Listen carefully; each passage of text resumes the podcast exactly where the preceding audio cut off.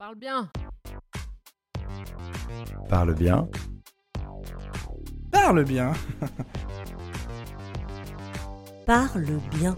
Épisode spécial Neurosciences. Aujourd'hui, on reçoit Sama Karaki. Euh, Sama, tu es docteur en neurosciences et fondatrice du Social Brain Institute. Bonjour Roxane, bonjour Mathilde. Sama, avec toi aujourd'hui, on va explorer le fonctionnement de notre cerveau. Et on a envie de comprendre les mécanismes à l'œuvre quand on prend la parole. Alors souvent, on parle de cerveau droit et de cerveau gauche. Est-ce que ça existe vraiment? C'est un mythe qui est assez têtu, assez euh, persistant. Je crois qu'il n'y a pas d'études sérieuses qui l'ont relevé. C'est quelque chose qui n'a jamais été validé en fait. Quand on parle de ce mythe, c'est surtout pour dire qu'on est soit créatif, Ouais. soit pragmatique, euh, qu'en fait les deux capacités de formuler des pensées rationnelles ou d'être créatif sont logées dans les mêmes parties du cerveau. Euh, donc notre capacité à créer ou à faire des maths, c'est exactement les mêmes circuits. Donc euh, on peut dire qu'il y a des zones qui seraient plus ou moins engagées, plus ou moins impliquées dans certaines fonctions, mais en fait, la cognition, les émotions, les instincts, l'intuition, tout cela travaille euh, en concert euh, d'une manière qui est très complexe pour être euh, séparé comme des zones géographiques. Et justement, est-ce qu'il y a une zone spéciale où se loge la parole? Alors, euh, bah, si on veut remonter historiquement à cette zone qu'on appelle l'ère de Broca, c'était un monsieur qui s'appelait Paul Broca, je crois, dans 1860, quelque chose comme ça. Il avait regardé ce qui se passait dans le cerveau d'un patient qui ne pouvait pas prononcer euh, les mots. Il les comprenait, mais il ne disait que tan, tan, comme ça tout le temps. Donc en fait, il a vu qu'il y avait une aire qui était derrière de lobe frontal. Et cette aire, elle était lésée, donc il l'a appelée l'aire de Broca. Il a dit ça, c'est la zone du langage. Voilà. Dix ans après, euh, Monsieur Wernicke, il a dit non, parce qu'il y a aussi le nerf qui sert à comprendre, donc à recevoir en fait le sens. Et puis l'aire de Broca, comme elle est juste à côté des zones qui gèrent la motricité de la bouche, euh, et donc ça serait l'aire de production du langage. Et puis en fait, vous voyez qu'on avance, euh, et puis euh, dans les années 60, on va dire oh, mais il y a une aire aussi qui est une aire un peu ce qu'on appelle multimodale, qui va en fait traiter les informations auditives, euh, visuelles et qui va envoyer ces informations à l'air de Wernicke, puis voilà, à l'air de Broca. Et petit à petit, on se dit qu'en fait, ce n'est pas si réel que ça. Donc en fait, ce ne sont pas des centres de langage, ce sont des épicentres. Ça veut dire qu'en fait, il y a des informations qui viennent et qui convergent vers ces lieux. Bien sûr, si ces zones sont lésées, on ne va pas pouvoir bien s'exprimer, mais qu'en fait, il y a les émotions, la cognition, la composante culturelle et sociale qui vont donner un sens au langage et qui viennent d'autres centres du cerveau. Donc c'est beaucoup plus complexe que de dire il y a une zone du langage. On peut dire qu'il y a des épicentres qui joueraient un rôle anatomiquement plus, euh, plus précis, mais ça ne veut pas dire que tout se passe au niveau du langage, tout se passe au niveau de ces zones.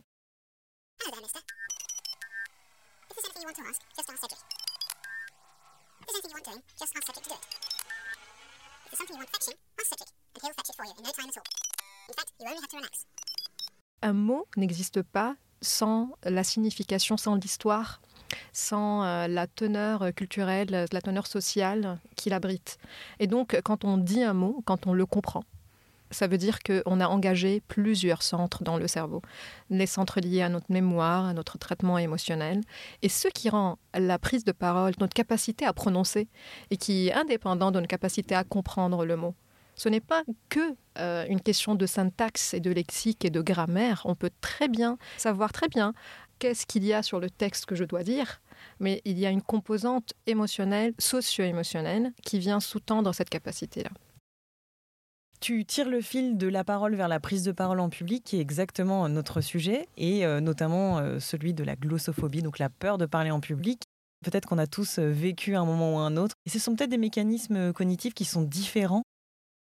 Euh, je vais faire une petite métaphore. On peut imaginer que dans le cerveau, il y a, disons, des étages inférieurs et un, étage supérieur. Parlons d'un rez-de-chaussée et puis d'un premier étage. Au rez-de-chaussée, nous avons euh, un système qui sert à détecter ce qui nous vient de l'environnement et qui nous dit, alors la première fonction, s'il y a quelque chose de dangereux. Alors on a besoin de ce système parce que justement, si ce système défaille, si on ne détecte pas un danger, c'est fini, on n'a pas une deuxième chance. Que ce soit un lion ou que ce soit le regard de quelqu'un qui nous juge. Pour euh, le rez-de-chaussée, c'est la mort. Donc, le problème, c'est que ce système a tendance à, par défaut, considérer que toute menace, qu'elle soit psychologique ou physique, est un danger pour notre survie. C'est sa façon de faire bien son travail. Et donc, qu'est-ce que ça signifie pour l'étage supérieur? Parce qu'il faut imaginer qu'à l'étage supérieur, il y a cette capacité d'empathie, cette capacité de conscience, cette capacité d'être debout devant des gens avec une attention euh, pour dire quelque chose. Que ça soit une prise de parole devant une audience, ou que ça soit parler à ses enfants, ou que ça soit demander quelque chose à quelqu'un dans un contexte social. Et donc, quand le rez-de-chaussée est préoccupé par ce danger psychologique, en fait, les ressources n'arrivent plus au premier étage. C'est ça qu'il faut toujours garder en tête, que le cerveau est efficient. C'est-à-dire il est obsédé par où va l'énergie. C'est quoi l'énergie? C'est l'oxygène, le sucre. Et en fait, quand il détecte un danger, il dit toute l'énergie va au rez-de-chaussée. Parce que la première chose, il faut que je reste vivant. Il faut que je sois en survie. Et donc, euh, la prise de parole est quelque chose de coûteux pour le cerveau parce que cela demande beaucoup d'oxygène et beaucoup de sucre, très facilement consommé par notre rez-de-chaussée. Pourquoi est-ce que la prise de parole en public est perçue comme un danger dans ce système que tu expliques de rez-de-chaussée? En fait, ce qu'on se rend compte avec les neurosciences, c'est que le cerveau ne fait pas de différence entre, par exemple, une exclusion sociale. Si je suis exclu socialement, les mêmes centres dans mon cerveau vont s'activer. L'insula, par exemple, c'est un centre qui va s'activer, ou le cortex singulaire intérieur, que quand j'ai mal physiquement. Ça veut dire mon cerveau comprend le jugement social et l'exclusion sociale comme une blessure. Alors, on peut se demander pourquoi. Et donc, en fait, on peut interpréter cela, c'est que la validation sociale, elle peut, en quelque sorte, signifier qu'on va survivre. hein, parce que si on plaît socialement, ça veut dire qu'on ne sera pas agressé, ça veut dire qu'on ne sera pas oublié. Donc en quelque sorte, on a besoin d'être aimé par les autres. Il ne faut pas non plus euh, se battre contre ce besoin-là. D'ailleurs, c'est pour ça que euh, les réseaux sociaux, ça fonctionne. hein, parce qu'à chaque fois qu'on reçoit des likes, quand on regarde les cerveaux des adolescents qui regardent leur propre profil euh, être liké ou aimé, on voit qu'il y a une activation du système de récompense. Donc ça veut dire que c'est quelque chose qui est aussi bien que le sucre. Euh, C'est comme ça que le cerveau le comprend, comme quelque chose de vital. Et donc, euh, les réseaux sociaux euh, ne nous rendent pas narcissiques, mais je dirais plutôt que narcissique, je veux dire notre besoin d'être validé par les autres. Et donc, quand on prend la parole en public, on est en train de mettre ce besoin en péril. Parce qu'il est possible qu'on soit ridicule. Il est possible qu'on oublie la parole et qu'on ne plaise plus aux autres. Donc, il y a ce lion ou cette lionne, hein, parce que c'est les lionnes qui chassent, cette lionne psychologique qui est réelle. Mais c'est horrible d'être jugé par les autres.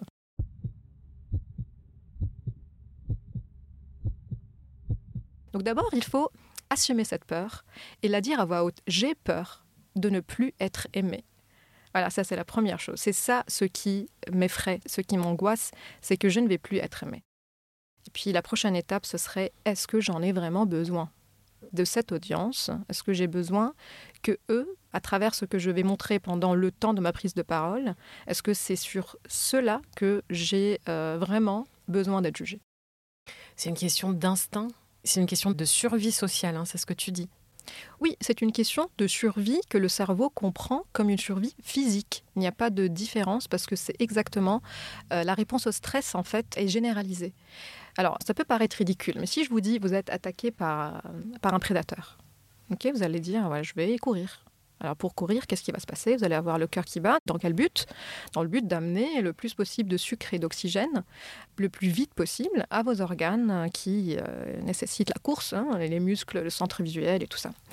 Et donc ça, c'est très logique, ça c'est très adapté. Ça vous permet de courir ou de, si vous êtes très courageux, de vous attaquer euh, au prédateur. Mais dans les deux cas, vous avez besoin en fait de vos muscles. Mais quand je prends la parole en public, observez bien ce qui se passe.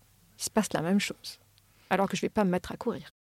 Le cœur qui bat, la transpiration, les joues rouges, on s'est habitué à voir ces choses quand on est stressé. Mais en fait, ces réponses-là, elles nous servent à courir. Donc en fait, on est en train de dépenser énormément d'énergie alors qu'on est face à un public. C'est quelque chose qui pourrait venir de quand on était encore des hommes de Cro-Magnon des femmes de Cro-Magnon et que notre survie était en jeu quand on était exclu de la tribu ou de la communauté du groupe parce que derrière c'était la mort assurée. Tout à fait. À l'époque, quand on était chasseur-cueilleur, euh, nous avons d'ailleurs toujours le même cerveau. Donc même les sociétés modernes, elle a beaucoup changé, mais on a toujours le même cerveau. La vie était très dangereuse. Et on était en fait souvent attaqué par des vrais prédateurs ou par d'autres euh, êtres humains, mais qui ne nous veulent pas euh, de l'amitié. C'est pas pour un apéro qu'ils viennent nous voir. Et donc, le cerveau, il fait très bien son rôle de dire au cas où, je prépare cette réponse au stress parce que c'est celle-là qui va nous garder vivants et vivantes.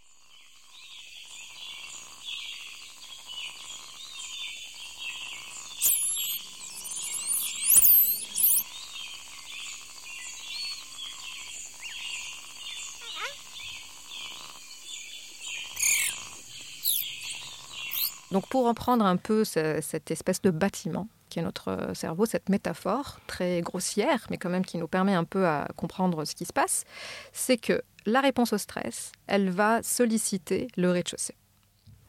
Et donc, elle va solliciter euh, l'énergie et on sera en train de courir psychologiquement, donc à la recherche d'un confort ou d'une sécurité psychologique. L'énergie n'arrive plus à l'étage du haut. Et qu'est-ce qui se passe dans l'étage du haut? C'est notre cortex préfrontal. C'est là où se passe la prise de décision euh, consciente, c'est là où se passe la résolution de problèmes, le raisonnement abstrait, la génération d'hypothèses. En fait, tout ce dont on a besoin pour se rappeler de ce qu'on veut dire et pour savoir quelles sont les attentes de ceux qui m'écoutent. Parce que ça, c'est l'empathie, cette capacité qui est très coûteuse. hein. C'est pour ça qu'on n'a pas de l'empathie facilement. hein. c'est parce qu'en fait, ça nous coûte très cher d'avoir de l'empathie. C'est de sortir de soi et de se demander à quoi s'attendent les autres. Et donc, c'est tout simple. Si je suis préoccupée par moi-même, par ma survie, alors je ne vais plus pouvoir parler aux autres. Je suis en train de parler en moi, pour moi. Et on le sent très vite quand quelqu'un qui prend la parole ne nous voit plus. Il a perdu l'empathie pour nous et il est en lui. Alors c'est pas de sa faute, hein, c'est parce qu'en fait il est préoccupé ou elle est préoccupée par la réponse au stress parce que elle est en fait en, euh, dans son rez-de-chaussée, on peut dire ça. Tu donnais un nom à l'étage supérieur et le rez-de-chaussée, comment toi tu appelles ça en tant que docteur en neurosciences? Alors, euh, c'est le système nerveux autonome. Alors, il est autonome et c'est pour ça aussi que, que c'est un problème parce qu'il ne demande pas notre avis. C'est automatique. Le cerveau, il s'est dit attendez, je gère, ne vous inquiétez pas. S'il y a un danger, je vais d'une manière automatique vous envoyer vers la survie. Ce que tu dis, ça résonne beaucoup avec euh, notre dernier épisode de podcast euh, où Laure et Quentin nous parlaient de la différence entre le message et l'orateur. Et quand le message est plus grand que l'orateur, là, il y a vraiment quelque chose de très fort qui se passe. Mais tu dis aussi qu'on n'a pas toujours de prise sur euh, ce stress ou tout ce qui nous envahit, qui échappe à notre conscience. Alors, comment on fait? Alors oui, je valide ce que vos interlocuteurs et Tris euh, ont dit parce que toute, la problématique de la peur de la prise de parole, ça revient à l'ego, le soi.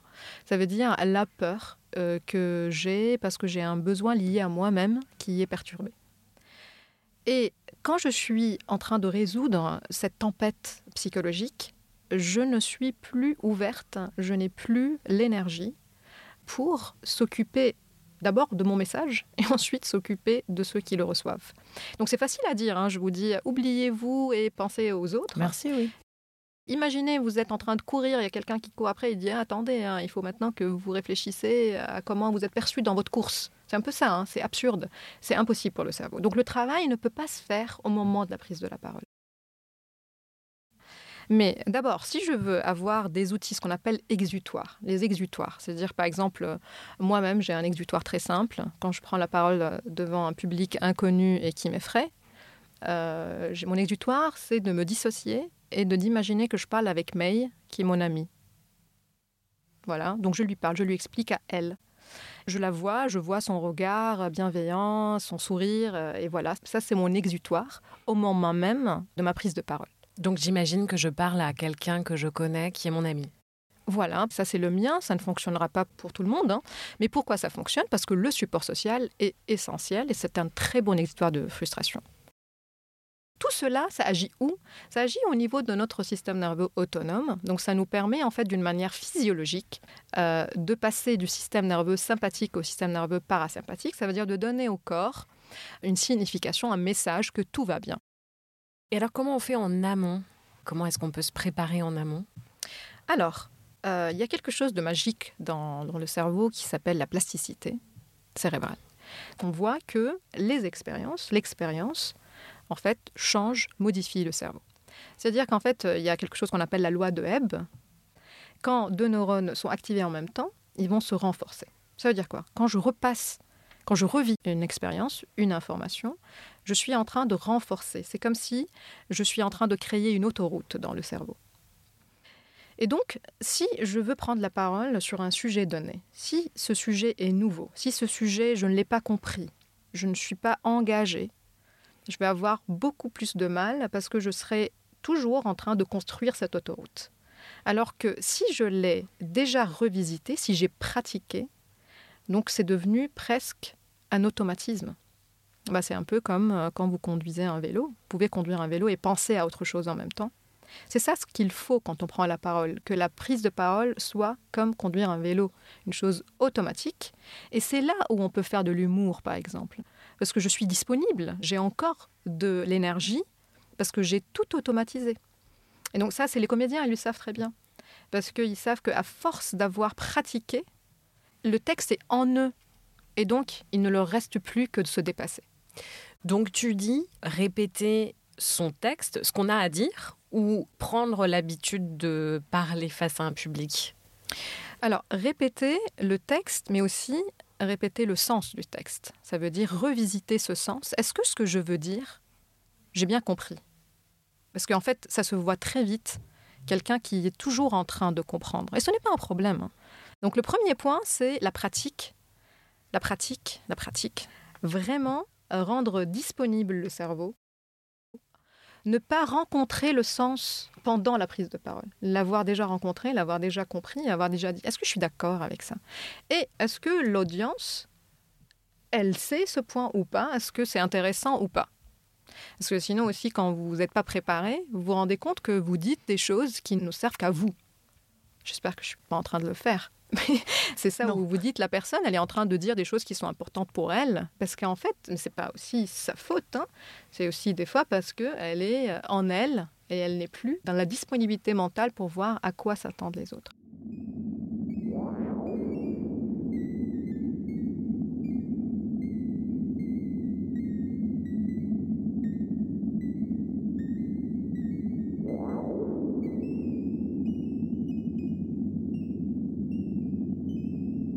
Le deuxième point, c'est de changer sa perception en amont. C'est presque une philosophie. Ça veut dire de se dire, est-ce que c'est vraiment important que je brille?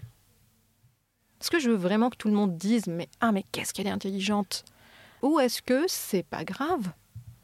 Si j'oublie, c'est pas grave si je me trompe. Quand on voit quelqu'un parler, on dit, euh, voilà, il a du charisme. C'est quand on sent que la personne ne fait pas d'effort particulier. C'est parce qu'on a tellement incorporé le sens qu'on n'a plus besoin de le révisiter parce qu'il est en nous. La prise de parole n'est pas juste la responsabilité de celle ou de celui qui l'apprend, mais aussi de l'audience qui se place comme des dieux qui jugent. Mais c'est aussi l'audience qui doit porter un regard tolérant euh, à l'erreur de celui qui celle qui prend la parole. Qu'est-ce qu'on peut faire pendant la prise de parole? Alors, donc, si on est en proie pendant la prise de parole à ces euh, signes corporels qui signifient qu'on est prêt à prendre la fuite, donc là, tout ce que l'on peut faire, c'est d'abord d'accepter la peur. Donc, en fait, de dire oh, j'ai peur. De quoi J'ai peur d'être jugé. D'avoir cette conversation, en fait, et de dire et ce n'est pas grave. Ce n'est pas si grave que ça. Donc, en fait, il n'y a vraiment pas mort d'homme si je me trompe. C'est ce que tu fais avec ton ami May C'est ça dans ta tête? Oui, avec mon amie May en plus, elle me permet d'avoir l'autodérision parce que je sais que je peux me tromper. Et en fait, c'est cette attitude de ne pas se prendre au sérieux, de se dire je peux euh, me tromper, faire un faux pas. Moi-même, par exemple, le français, c'est pas ma langue maternelle. Des fois, je peux oublier ou me tromper, voire faire des erreurs euh, graves dans certains contextes. Et en fait, euh, enfin, il faut que j'ai la capacité de rire de moi-même. C'est accepter que la pratique, elle est aussi à chaque fois qu'on se trompe. À chaque fois qu'on se trompe, c'est bien pour le cerveau. En France, souvent des, publics qui sont pas bienveillants et ça aide pas l'orateur, l'oratrice à prendre la parole. Tu vois, tu es libanaise et puis tu travailles à Genève. Comment ça se passe ailleurs? Quelle différence tu as pu noter? Il y a ce biais culturel qui nous font croire que partout dans le monde, euh, on s'attend à la même chose de quelqu'un qui prend la parole. Alors qu'en fait, des fois, non seulement c'est différent, des fois c'est l'inverse. Par exemple, on dit, on parle souvent du storytelling, on dit il faut raconter des histoires. Eh ben, selon les cultures, ce n'est pas les mêmes histoires qu'il faut raconter. Si je suis euh, aux États-Unis, euh, je vais raconter une histoire sur moi-même, ça va être bien accepté. Je vais dire, moi, quand j'ai fait ça, j'ai fait ci, je me suis trompée, je parle à ma copine, euh, voilà, tout ça, ça va passer. Si je suis en train de parler au Japon, on va dire, mais pourquoi elle parle d'elle? Elle est où l'histoire collective? Pourquoi elle nous raconte ses propres échecs? Et ce moi, moi, moi, je, ça ne plaira pas. Et si ce serait euh, euh, juste euh, dans une posture de partage humble, peut-être qu'on y arriverait mieux. Une question qui est plus liée à l'évolution de nos façons de travailler depuis le Covid, depuis les confinements. Il y a beaucoup de télétravail, donc beaucoup de distanciel. Et on se demandait si ça avait changé quelque chose en termes de prise de parole en public, d'être derrière des écrans. Est-ce que voilà, il y a des choses un peu différentes qui s'activent dans notre cerveau ou est-ce que ce sont les mêmes mécanismes qui sont à l'œuvre? Alors, euh, non. Quand on prend la parole, c'est très difficile de maintenir l'attention à un discours. Déjà, en présentiel, on perd l'attention. Donc, il y a des études, quand on est en présentiel, on perd l'attention toutes les 10 minutes. Donc, il faut toutes les 10 minutes soit poser une question. On n'est pas obligé d'aller danser et faire du team building, mais on peut poser une question engagée euh, par quelque chose qui surprend. Parce que le cerveau, il aime bien aussi être surpris, ne pas que tout se passe dans les attentes. Quand on est à distance, peut-être on aurait besoin de le faire selon ces chiffres qui demandent à être plus euh, validés, de toutes les 4 minutes faire quelque chose.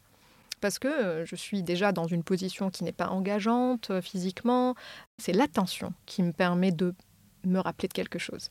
Et le deuxième point qui peut être un peu un problème quand on est à distance, c'est la confiance. Parce qu'en fait, qu'est-ce qui fait que je fais confiance à ce que tu me dis? C'est quand, quand je te regarde, je regarde ton langage corporel. Et ça, c'est des signes, même les enfants, ils peuvent savoir si on leur ment ou pas, parce que c'est dans l'attitude corporelle qu'on peut véhiculer beaucoup de choses. Et donc ça, on l'a pas. Mais ça ne veut pas dire qu'on ne peut pas le développer.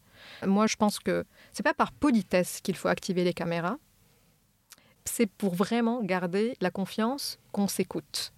C'est important quand on se parle de se voir, de véhiculer ce langage non verbal euh, et euh, de engager l'attention à travers euh, des tests, des questions qui peuvent ramener l'attention. Donc en présentiel, réactiver l'attention, surprendre toutes les 10 minutes et en distanciel peut-être toutes les 4 minutes. On a déconstruit le mythe du cerveau droit, cerveau gauche, ou disons plutôt du côté euh, créatif ou beaucoup plus cérébral et logique. Il y en a un autre aussi qui a un peu la dent dure, c'est le mythe euh, du don inné, du fait que euh, nous on dit les faits de l'art oratoire se sont penchés sur le berceau de certains, mais non, pas du tout. En quelque sorte, nous sommes génétiquement préconçus, prédéterminés pour être déterminés par l'environnement. Ça veut dire que nous sommes câblés pour être affectés par ce que nous vivons, par les expériences que nous vivons. Et donc, toute capacité, euh, elle a une base génétique qui n'existerait pas si elle n'est pas nourrie par l'environnement.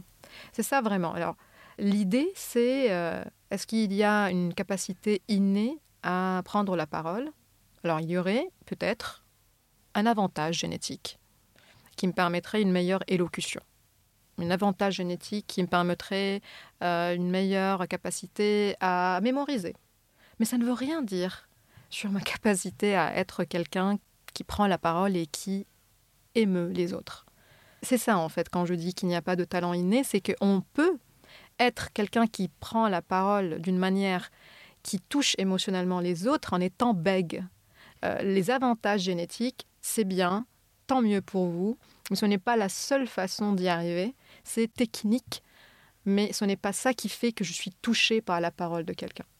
Quand je défends l'idée que le talent ou la capacité ou l'art oratoire ne sont pas innés, c'est pour dire que euh, ce qui nous touche, ce qui rend un discours euh, mémorisable, euh, touchant, c'est des choses qui dépassent ces aspects techniques. Merci Samar. Merci. Merci Mathilde, merci Roxane. Et avant de se quitter, tu sors un livre intitulé Le travail en équipe, publié aux éditions Duno. Il traite aussi euh, des apports des sciences cognitives, mais cette fois sur le sujet de la collaboration humaine. Il nous en faut de la collaboration humaine. Merci à toi pour euh, tout ça. À bientôt. Merci, à bientôt. Retrouvez tous les épisodes de Parle bien sur les plateformes d'écoute Apple Podcast, Deezer, Spotify, Google Podcast.